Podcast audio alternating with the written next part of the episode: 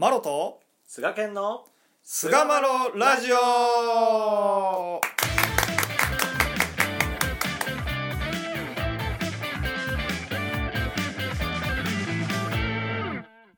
さあそれでは始まりました。第364回菅マロラジオ。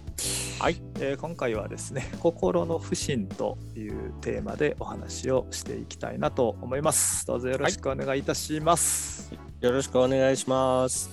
えーまあ、あのお道ではね、えー形の不信が心の不信やったっけ、心の不信が形の不信やったっけ？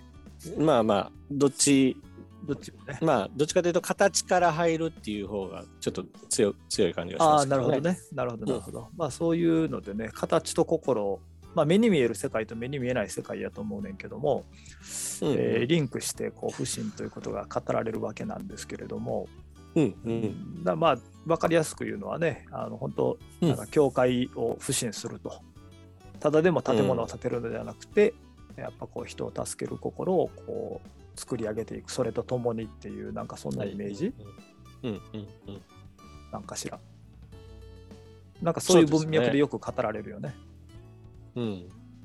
やっぱりその不信によってこう、まあ、不思議な助けが現れてくるっていう話は、まあ、あの本部のお館建設の不信もさることながら、まあ、いろんな、うんあの教会の不信でも聞かせていただく話ですけどね、まあ、ねもっぱらもう最近のその建築っていいますか不信が、まあ業者さんがされるケースっていうのは非常に多いですからまあそうやね。確かにね。そこにこううサインをするっていうのが、まあ、現代はなかなかやっぱ難しくなってきてるっていう面はやっぱり一面にあるんじゃないかなまあそうやろな。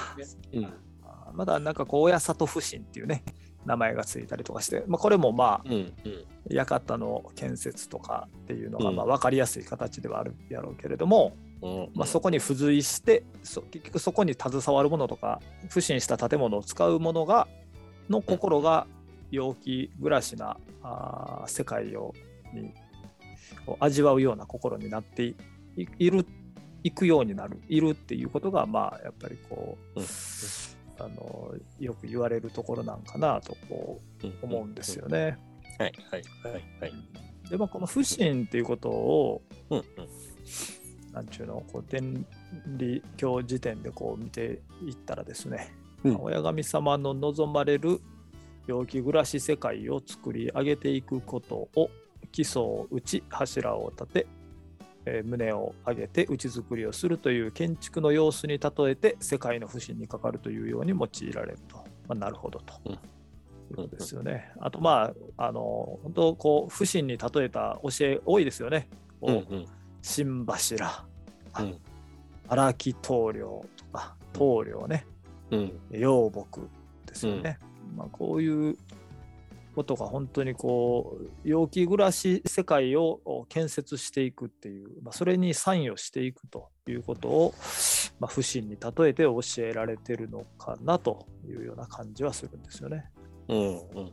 そうですね。うんうんうん。うん。やっぱもうこう棟梁っていうことやったりまあ溶剤とかまあ新柱なんかもうその最たる例ですけどうんそういうものにこう触れる機会が今の人ってやっぱり少なくなってきてるんで、まあ確かにね。もう感じ方っていうのはだいぶ変わってきてるのかなっていう一面はねあると思うんで昔あねのー京都に東寺っていうまあお寺があるんですけどありますね。そこに五重塔っていうのがあるんですよね。はいはい。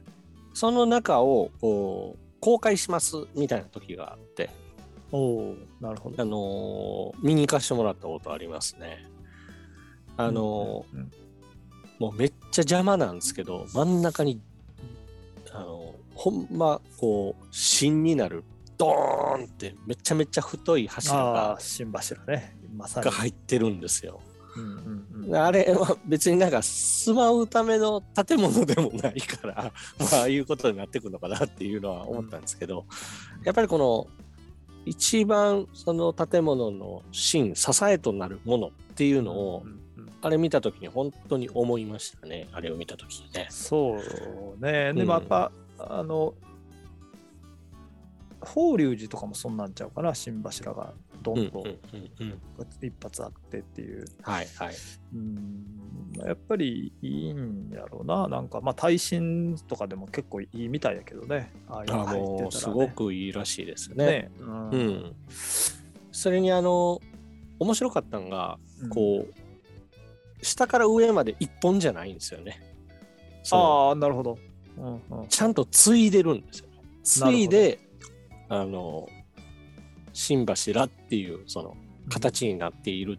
なるほどこうやって継いでるからこそやっぱこうしなんていうかと強さにもつながってるんだろうなっていうねしなやかさにもなるんだろうなっていう、なるほど違う木をこう組んでるっていうところがなんかあるんでしょうねきっとね。まああれやろねこう俺ら以上にその当時の人たちはもっとその建築用語にももうちょっと近かったやろうから新橋って言われたらどういうもんかっていうのも、うん。結構感覚としてつかみやすかったんやろうなと思うんですよね。不そうだと思いますね。はい、うん。はい。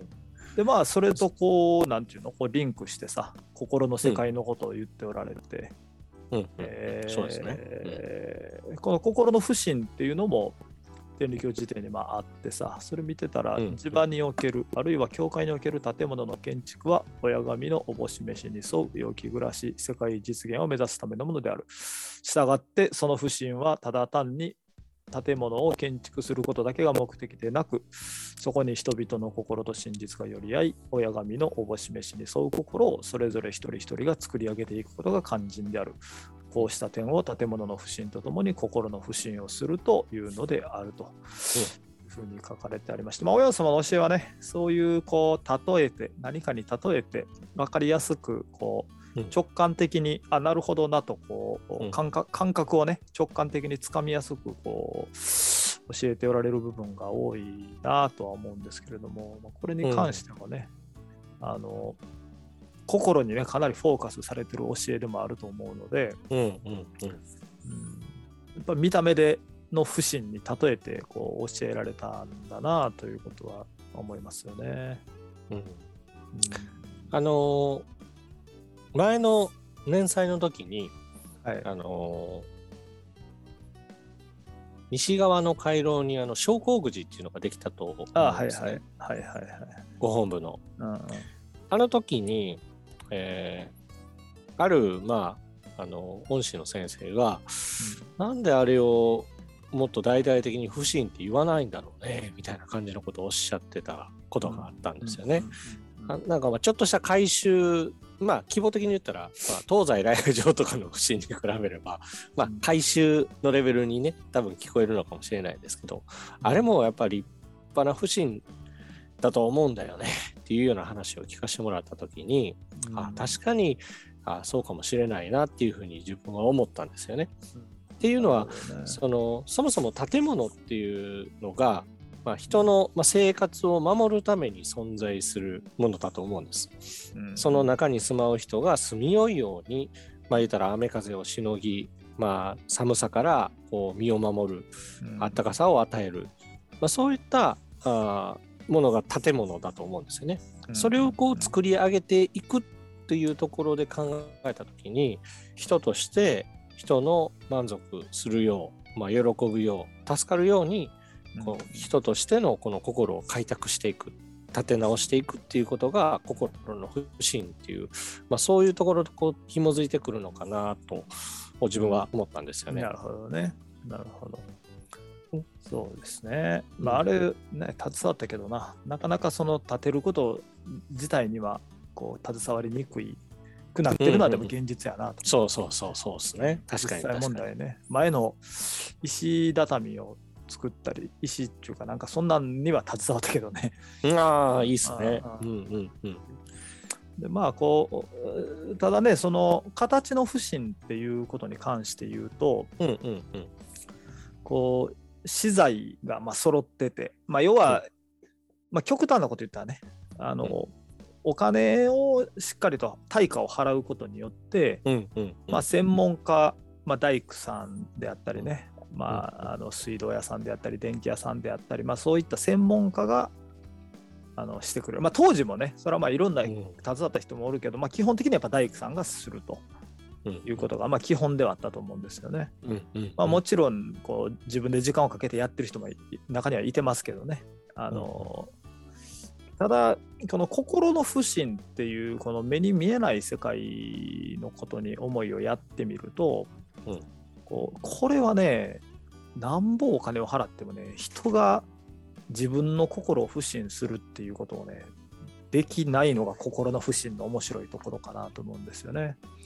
いや、本当にその通りですよね。うんうんなんかね、形の不信はね、いや、それ本当にお金を払う、まあ、ローンを組む、借金をする、実際お金があったらまあ払う。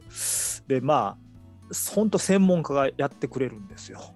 うんうん今の時代特にね。うんうんせやけども、心はね、例えば、まあ、いろいろいますやん、心を扱ってる人たちって、うん。まあ、心理カウンセラーのうん。ような人もおればですね、まあ、宗教家もその中に含まれると思うんですけれども、うんうんうんまあ、コーチングっていうことをやってる人もいますし、ただですね、その人たちってあくまで手助けなんですよね。うん自分の心を不信していくっていうのは、これ自分、最終的には自分でその気になって、自分自身の心を立て替えていく、た立てていくっていうことをしなかったら、うん自分の心の不信っていうことはできないっていうのがこれがね形の不信と決定的に違うところだと思うんですよね。うんうんうんうんいやーそうやと思いますね。基本的にはそうですね。やっぱり、あのー我が物として使用をこう認められているというか、許されている、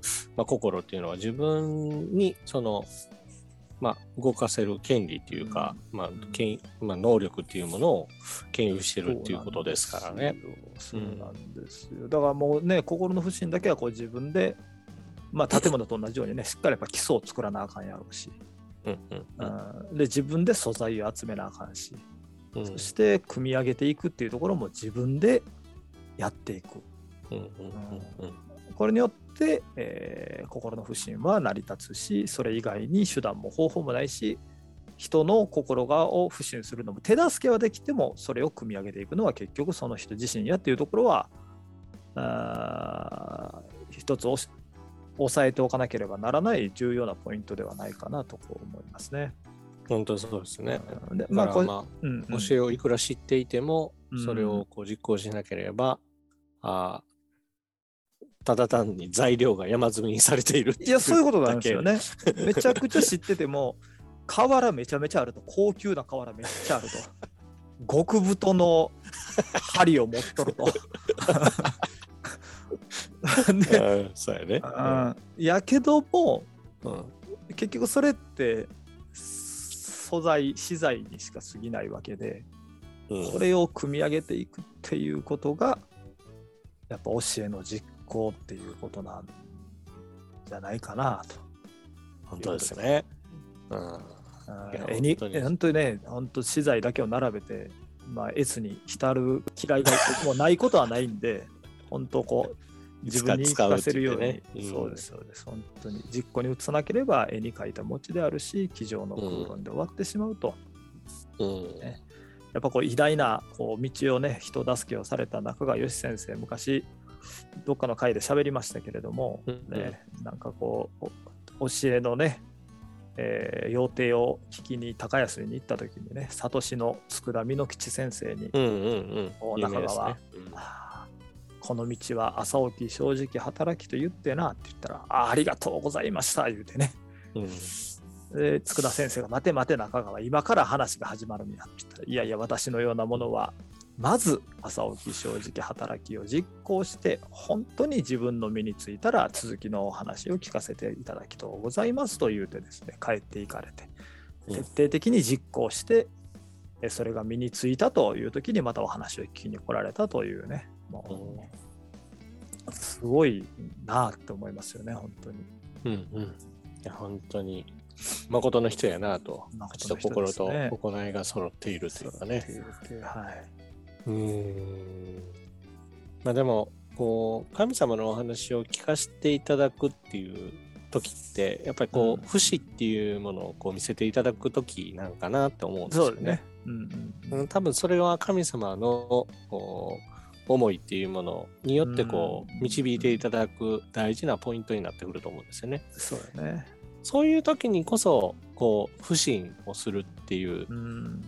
ことの大切さがあるんじゃないかなと思そうんですねよね。うんだから、あのそれこそこのお屋敷、まあ、お屋様の雛形を振り返った時に、うんあのまあ言ったら一番最初にされたことはもともとあったものを片付けるっていうところから始めるわけでしたよね。だ今までの既成概念自分がこうやと思ってたそういうのをね小ぼちするっていうところから本来はね始まるかもしれないですね。うん、でその後にこの遺産でかかるっていうもう本当にどん底の、まあ、形の上ではどん底のところからこの新しいものをちょっとずつみんなの真実を寄せ合ってそうですね。ていくっていうこうスタートだったって思うと、やっぱ不死こう自分にとって良くないことが起こった時にこそこの不死のそういうこと力ですよねっていうのがあるんじゃないかなと思わせてもらいますね。ですね。だ今の自分の心の建物がどれぐらいなのかと、もっと大きいものを建てたいのであれば、小ぼちするところも必要になってくるでしょうし、うんうんまあ、そういったことをですね、えーうん。自分の心を尋ねながらあ信仰を実行していって、うん。えー心の中にこう揺るぎない建物を建てていけるようなですね心の不信にまあ励んでいきたいなと。いうところで第364回心の不信を終わりにいたしたいと思います。はい。どうもありがとうございました。ありがとうございました。